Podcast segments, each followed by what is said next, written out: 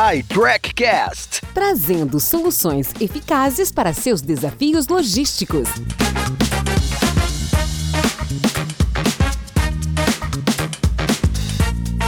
Olá, tudo bem? Bem-vindo, bem-vinda. Eu sou Paulo Bertaglia, host do iTrackcast. A iTrack Brasil agora é integrante do Acordo Ambiental São Paulo, cujo objetivo é incentivar empresas paulistas, associações, municípios a assumirem compromissos voluntários de redução de emissão de gases de efeito estufa, a fim de conter o aquecimento global. E temos a honra de trazer para o nosso podcast o executivo Ricardo Kobayashi, CEO da Simpli, cujo propósito é desenvolver soluções que integram tecnologia, processos e dados. Ricardo, Conhecidamente, as funcionalidades logísticas são extremamente complexas e exigem codificações específicas para garantir a eficiência dos processos qual o tratamento que se deve dar aos códigos e aos dados para que eles atendam eficazmente às necessidades de negócio?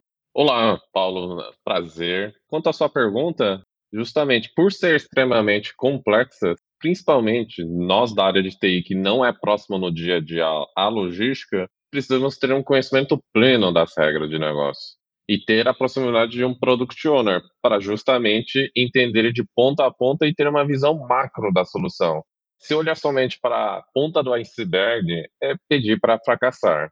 Agora, enxergando a real necessidade de onde querem chegar com a solução, podemos seguir com as codificações e ter o tratamento adequado aos dados, de forma estruturada e hoje observando e respeitando o LGPD. É lógico que, quanto aos códigos, devemos seguir os padrões de projeto e deixar bem documentado né, como chegamos naquela solução. E, inclusive, é bom ter um revisor do código. Mas existe a outra parte, que é justamente a parte do processo que interliga a equipe interna e também as empresas externas para realizar as integrações necessárias.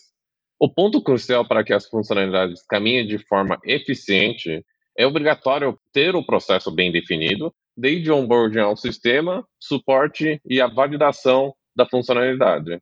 Na nossa experiência, empresas bem estruturadas com os processos sempre tiveram resultados excelentes aos que não tinham definições claras das coisas.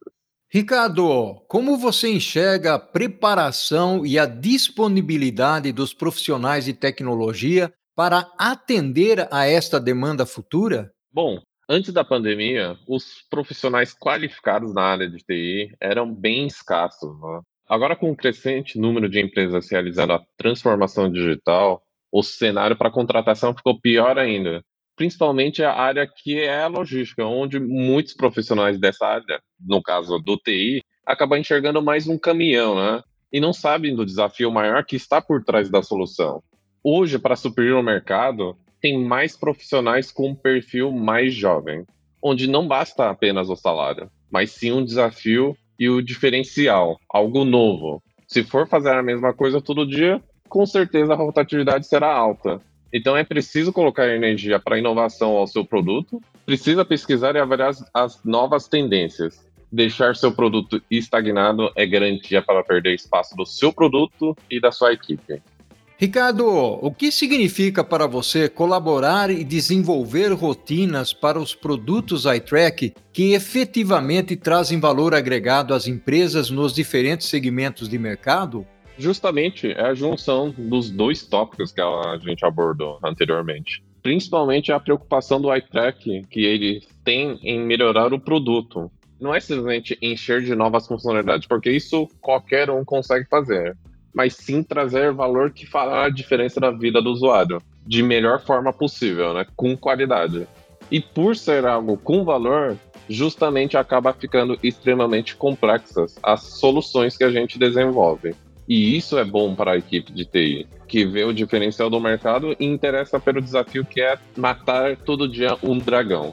Gratidão, Ricardo. Fantástica contribuição para o nosso podcast. Conheça as soluções de tracking para a gestão e visibilidade total até a última milha da iTrack Brasil no link fornecido em nosso podcast.